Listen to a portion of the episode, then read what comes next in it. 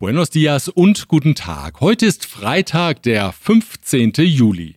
Mein Name ist Björn Liska. Herzlich willkommen beim Mexiko Podcast. Die Mañanera-Konferenz mal ganz anders präsentierte Präsident Andrés Manuel López Obrador am Dienstagmorgen in Washington.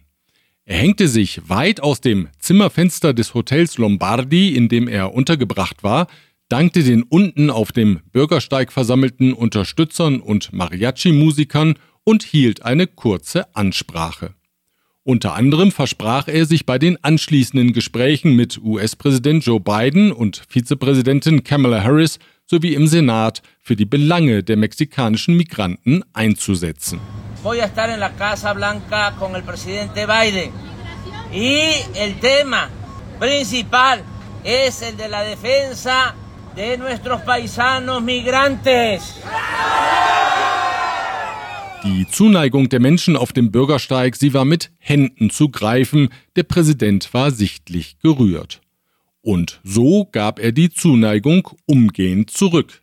Helden seien sie, all jene Mexikaner, die mit ihrer Arbeit zum Wohlstand der USA beitrügen. Ustedes son heroínas y son héroes. Die Szene am Hotel Lombardi war eine denkwürdige Szene, Bilder sicherlich, die die Präsidentschaft von López Obrador überdauern werden. Der Volkstribun in seinem Element. Beim Gespräch mit Präsident Joe Biden im Weißen Haus war es dann vergleichsweise öde. López Obrador dozierte über Migration, Wirtschaft und Handel und zwar ununterbrochen, sage und schreibe 31 Minuten lang. Wahrscheinlich die längsten 31 Minuten im Leben von Joe Biden, vermutete nicht nur Pablo Hiriart im Financiero, auch die US-Korrespondenten im Weißen Haus wunderten sich über den Dozenten aus dem Süden. Gegenüber Biden betonte López Obrador das positive Potenzial, das für beide Nationen in der Migration liege.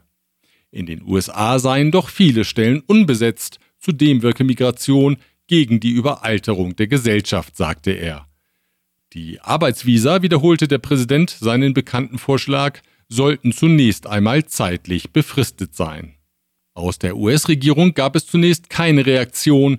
Mexikos Botschafter in Washington, Esteban Moctezuma, sagte anschließend, die mexikanische Regierung rechne mit der Erteilung von 260.000 temporären Arbeitsvisa für Hilfskräfte in der Landwirtschaft.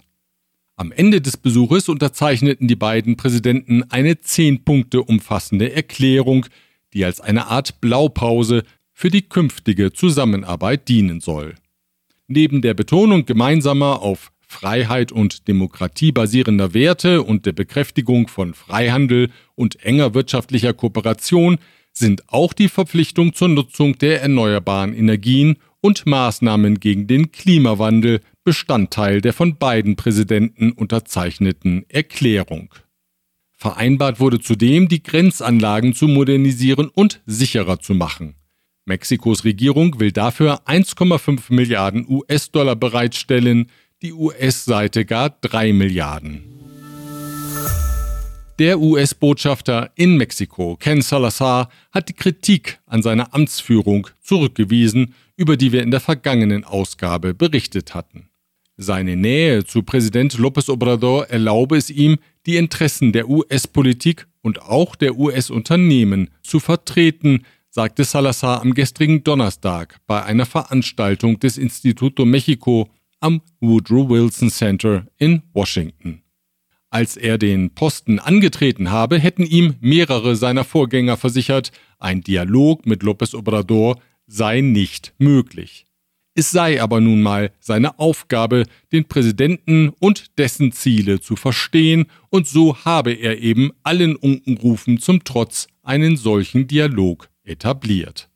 When I was asked by President Biden to be the United States ambassador to Mexico, everyone, including the most recent ambassadors there, said that there was no way that we could have a dialogue with uh, Andrés Manuel López Obrador that he did not want to deal with the United States. For whatever had happened in the past, my job was to try to understand him and where he was going with Mexico and try to advance the interests of the United States. Salazar sagte weiter, im vertraulichen Gespräch kritisiere er Positionen des mexikanischen Präsidenten durchaus, nur eben nicht öffentlich, das sei nicht zielführend. And there are other, many other issues where I can tell the president he's wrong, and I have, and I will do that. Er sei optimistisch mit Blick auf eine enge und vertrauensvolle Zusammenarbeit zwischen den Nachbarnationen es gebe dazu auch überhaupt keine vernünftige Alternative. You know, some people ask me how I feel about this relationship at this point in time. I'm, I'm determined and optimistic because there's only one way to go. It's like a family. We're neighbors. 130 million that side, 300 plus million this side. We got to figure it out. And we have not done a very good job, frankly, in the past. Den Zehn-Punkte-Plan, der beim Besuch von López Obrador im Weißen Haus präsentiert wurde, bezeichnete Salazar als historisch. Nun muss das Papier nur noch mit Leben gefüllt werden. Diese Ausgabe erreicht sie mit der freundlichen Unterstützung der folgenden Unternehmen. Global Mobility Partners, Ihr Spezialist für Umzüge von und nach Deutschland. Store KM, die Online-Plattform für Elektrokomponenten und Werkzeuge nach VDE-Vorschrift. Evonik, ein weltweit führendes Unternehmen der Spezialchemie. Kernliebers, der globale Technologieführer für hochkomplexe Teile und Baugruppen mit den Schwerpunkten Federn und Standsteile. Chloemecom, Technologien für die Automatisierung und die Energieverteilung in der industriellen Anwendung. Die Links zu den Homepages der Unternehmen finden Sie auf mexicopodcast.info. Im Alter von 100 Jahren ist der ehemalige Präsident Luis Echeverría Álvarez in seinem Haus in Cuernavaca gestorben. Echeverría regierte das Land von 1970 bis 1976 und zeigte dabei zwei Gesichter. International das Gesicht eines progressiven Kämpfers für Gerechtigkeit und gegen den US-Imperialismus, der beispielsweise das Land für chilenische Exilsuchende öffnete, die vor Diktator Pinochet flüchteten. Nach innen aber zeigte er als Präsident und zuvor schon als Innenminister, dass es jenseits der Partei PRI keine Freiräume für kritische soziale Bewegungen in Mexiko gibt die wurden mit harter Hand niedergeschlagen. Echeverría war bisher der einzige Ex-Präsident des Landes, der sich deswegen zu Beginn des 21. Jahrhunderts für Verstöße gegen die Menschenrechte vor Gericht verantworten musste. Die Prozesse endeten mit einem Patt. Er wurde nicht verurteilt, von den Vorwürfen freigesprochen, aber auch nicht. Etwas verloren im politischen Schauspiel taumelt derzeit der Morena-Politiker Ricardo Monreal herum. Unbeliebt beim Präsidenten und seinen Parteifreunden hat der Senator kaum eine Chance, für die Nachfolge von López Obrador berücksichtigt zu werden, obwohl er das doch so gerne möchte. Beobachter glauben, er könne einen zweiten Anlauf auf das Amt des Hauptstadtoberbürgermeisters starten, der erste war bekanntlich gescheitert, weil López Obrador Claudia Sheinbaum den Vorzug gab. Jetzt lud Monreal einige hundert Unterstützer ins bekannte Restaurant Arroyo an der Insurgente Sur ein, wohl um zu zeigen, dass er in der Hauptstadt ein gewisses Anziehungspotenzial hat. Vielleicht entfaltete aber gar nicht der Politiker, sondern die leckere Barbacoa und die Carnitas eine Magnetwirkung, man weiß es nicht. Jedenfalls präsentierte sich Monreal als moderner, urbaner Kandidat mit einem eigenen Rap-Song, in dem er sich selbst gebührend abfeierte von wegen toller Typ, ehrliche Haut und immer die Menschen im Blick und so. Hola, soy Ricardo, senador con doctorado. El progreso es mi objetivo y yo siempre soy su aliado. Yo sí soy de izquierda, pero ese no es mi respaldo. Lo es mi dedicación y el trabajo realizado. Ein Rapstück über das deutsche Gesetz über die unternehmerischen Sorgfaltspflichten in Lieferketten, das gibt es leider noch nicht, aber das kann ja noch kommen. Das Bundesgesetz jedenfalls tritt 2023 in Kraft. Es soll das ethische Handeln von in der Bundesrepublik Deutschland ansässigen Firmen steuern. Zunächst gilt es für Unternehmen mit mindestens 3000 inländischen, also in Deutschland, Beschäftigten. Ab 2024 wird diese Zahl auf 1000 Beschäftigte gesenkt. Konkret hat das Gesetz das Ziel, und jetzt zitiere ich, menschenrechtliche und umweltbezogene Sorgfaltspflichten in angemessener Weise zu beachten mit dem Ziel, menschenrechtlichen oder umweltbezogenen Risiken vorzubeugen oder sie zu minimieren oder die Verletzung menschenrechtsbezogener oder umweltbezogener Pflichten zu beenden. Ach, wie schön, das ist Poesie made by Deutscher Bundestag. Bleibt die Frage, was das für Unternehmen in Mexiko bedeutet. Darüber spreche ich mit Rupert Hüttler. Er ist Partner in der Kanzlei von Wobesser Isiera und leitet dort den German Desk. Herr Hüttler, welche Unternehmen und welche Branchen in Mexiko betrifft das deutsche Gesetz eigentlich? Das deutsche Gesetz betrifft hier in Mexiko all diejenigen Unternehmen und Branchen, die für Unternehmen in Deutschland tätig werden und mit diesen zusammenarbeiten. Das wäre zum Beispiel allen voran die Automobilbranche, für die hier viele Zulieferer ansässig sind. Wichtig ist hervorzuheben, dass das Gesetz keine direkten Vorschriften oder Strafen für die Unternehmen in Mexiko vorsieht und somit nicht direkt für die mexikanischen Unternehmen gilt. Die Wirkung kommt allerdings äh, mittelbar über die Unternehmen aus Deutschland, die Strafen erhalten können, wenn sie mit Unternehmen in Mexiko zusammenarbeiten, die die Vorgaben des Gesetzes nicht erfüllen. Das Risiko aus meiner Sicht für die mexikanischen Unternehmen liegt daher vor allem darin, dass ihnen das Geschäft mit den deutschen Unternehmen verloren gehen könnte, wenn sie die Vorgaben nicht erfüllen, da die deutschen Unternehmen natürlich Strafen vermeiden wollen und daher nur mit Unternehmen zusammenarbeiten werden, die die Vorgaben nachweislich erfüllen. Was empfehlen Sie denn, was sollten diese Unternehmen jetzt tun, um sich bestmöglich auf das Inkrafttreten des Gesetzes vorzubereiten? Ja, aus meiner Sicht sollten sich die, die Unternehmen schnellstmöglich, wenn sie es noch nicht getan haben, ESG-Experten an Bord holen, die über die notwendige Expertise in dem Fachbereich verfügen und äh, einmal einen internen Audit durchführen. Mit dieser Untersuchung kann dann festgestellt werden, ob und gegebenenfalls in welchem Bereich Risiken bzw. Handlungsbedarf besteht. Das Lieferketten-Sorgfaltspflichtengesetz sieht eine Vielzahl an Kriterien vor, die erfüllt werden müssen und die letztlich auch leicht von den deutschen Partnern überprüft werden können. So müssen Unternehmen zum Beispiel eine Risikoanalyse durchführen, ein Risikomanagement einrichten, mit dem mögliche Verletzungen von Menschenrechten und Umweltschutz identifiziert werden können. Außerdem muss eine Grundsatzerklärung der Unternehmensleitung nach Durchführung der Risikoanalyse abgegeben werden, um die Unternehmensstrategie zum Schutz der Menschenrechte und der Umwelt öffentlich darzulegen. Ein anderer Punkt betrifft zum Beispiel die Einrichtung eines unternehmensinternen Beschwerdeverfahrens, bei dem jedermann Risiken von Menschenrechts- oder Umweltschutzverletzungen melden kann. Das deutsche Gesetz soll ja demnächst von einer europäischen Version noch in den Schatten gestellt werden. Müssen Unternehmen dann künftig getrennt dokumentieren, dass sie beide Gesetze erfüllen? Das ist eine sehr gute Frage, die hohe praktische Relevanz für die, für die in Mexiko ansässigen Unternehmen haben kann. In vielen Punkten stimmen die Vorgaben in ihrem Grundsatz überein, etwa bei der Risikoanalyse hinsichtlich der menschenrechtlichen Situation oder der Einrichtung eines Beschwerdeverfahrens. Wichtig ist zu beachten, dass die europäische Version derzeit nur im Entwurf vorliegt und äh, bis zum Inkrafttreten voraussichtlich noch Änderungen stattfinden werden.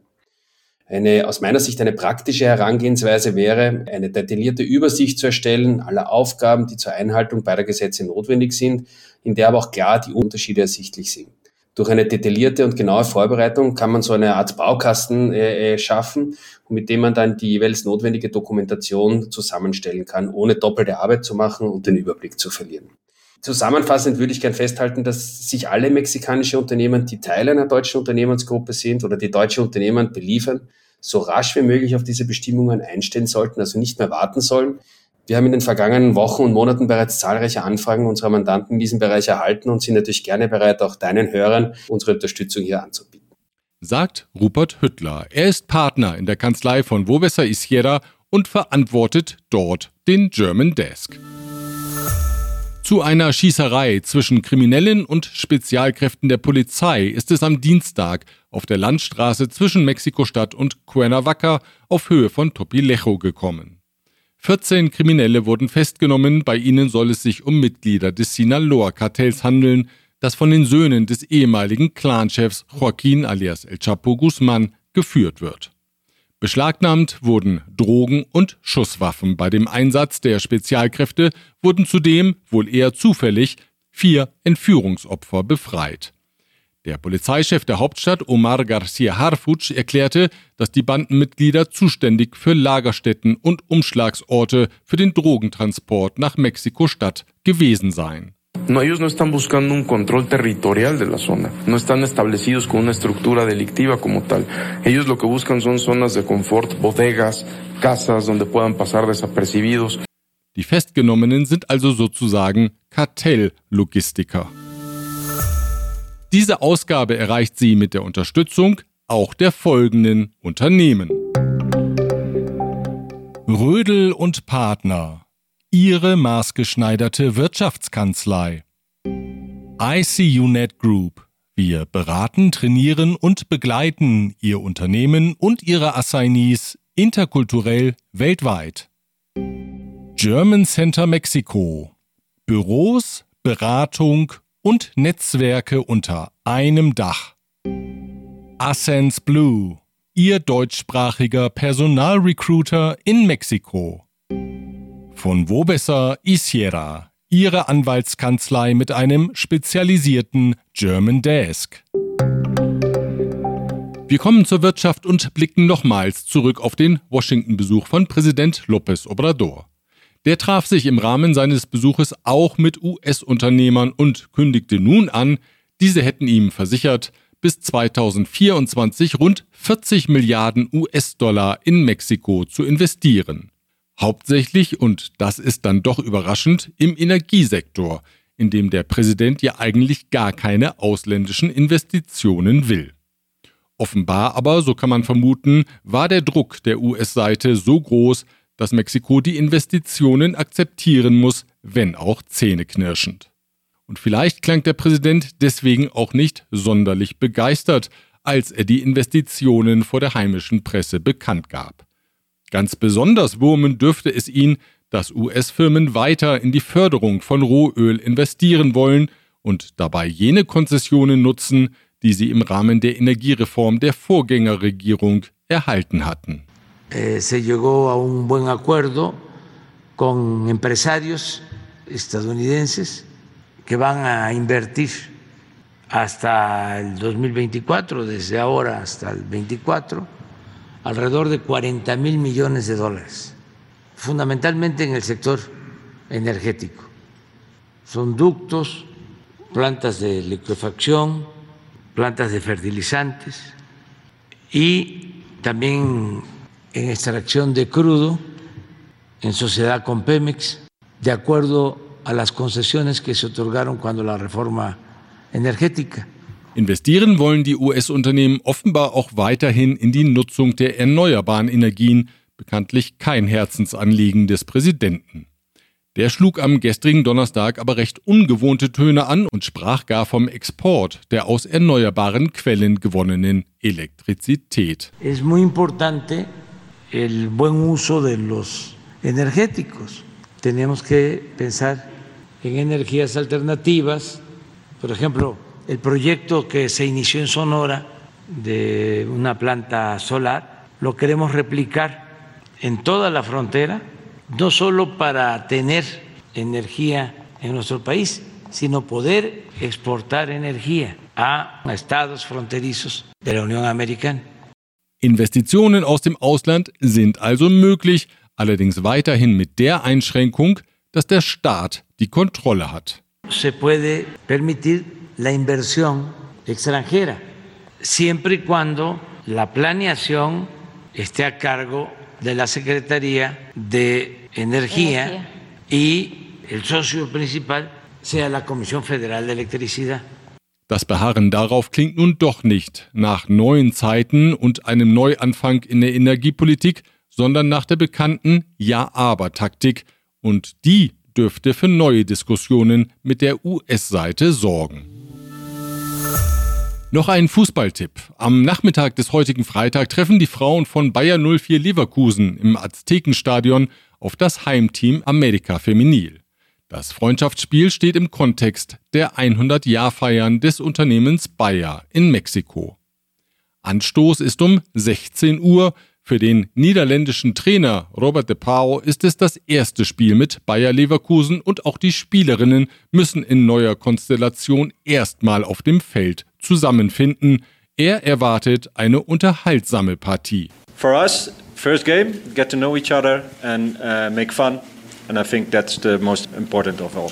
Wenn Sie keine Möglichkeit haben, im Stadion dabei zu sein, dann können Sie das Spiel auf der Streaming-Plattform von Televisa verfolgen oder auf YouTube auf dem Bayer Leverkusen Kanal. Wir verlinken dorthin von mexikopodcast.info aus. Mexiko ist das bei Expats beliebteste Land der Welt. Das hat die jüngste Umfrage der Organisation Internations ergeben, an der sich 12.000 Expats beteiligten, die 52 Länder bewerteten. Besonders punktete Mexiko mit der Freundlichkeit und Hilfsbereitschaft seiner Einwohner, mit der spektakulären Natur und der tollen Gastronomie. 86 Prozent der Expats fühlen sich in Mexiko daheim, im weltweiten Durchschnitt sind es dagegen nur 62 Prozent. Zudem seien in Mexiko die Karrieremöglichkeiten gut und die Kosten attraktiv. Die Schweiz kommt in der Umfrage auf Platz 19, Österreich belegt Platz 24, Deutschland landet weit abgeschlagen auf Rang 42. Wenn Sie die Details nachlesen möchten, wir verlinken auf die Internations-Seite von mexikopodcast.info. Also Deutschland kann an seiner Performance noch etwas arbeiten. Mexiko mag da als Modell dienen. Vielleicht, das mal als Vorschlag, ruft man eine mexikanische Gesellschaft für internationale Zusammenarbeit ins Leben und schickt Experten nach Deutschland, um zu zeigen, wie sich das Miteinander freundlich und lebenswert gestalten lässt. Und dann könnte Deutschland Stück für Stück im Beliebtheitsranking nach oben klettern. Ob das Aussicht auf Erfolg hätte, ich frage mal eine, die das Land ganz gut kennt. Ich sage ganz einfach, Deutschland ist ein starkes Land und wir haben so vieles geschafft, wir schaffen das. Na, dann können wir ja zuversichtlich in dieses Wochenende gehen. Wir hören uns wieder am nächsten Freitag, wenn Sie mögen. Bis dahin.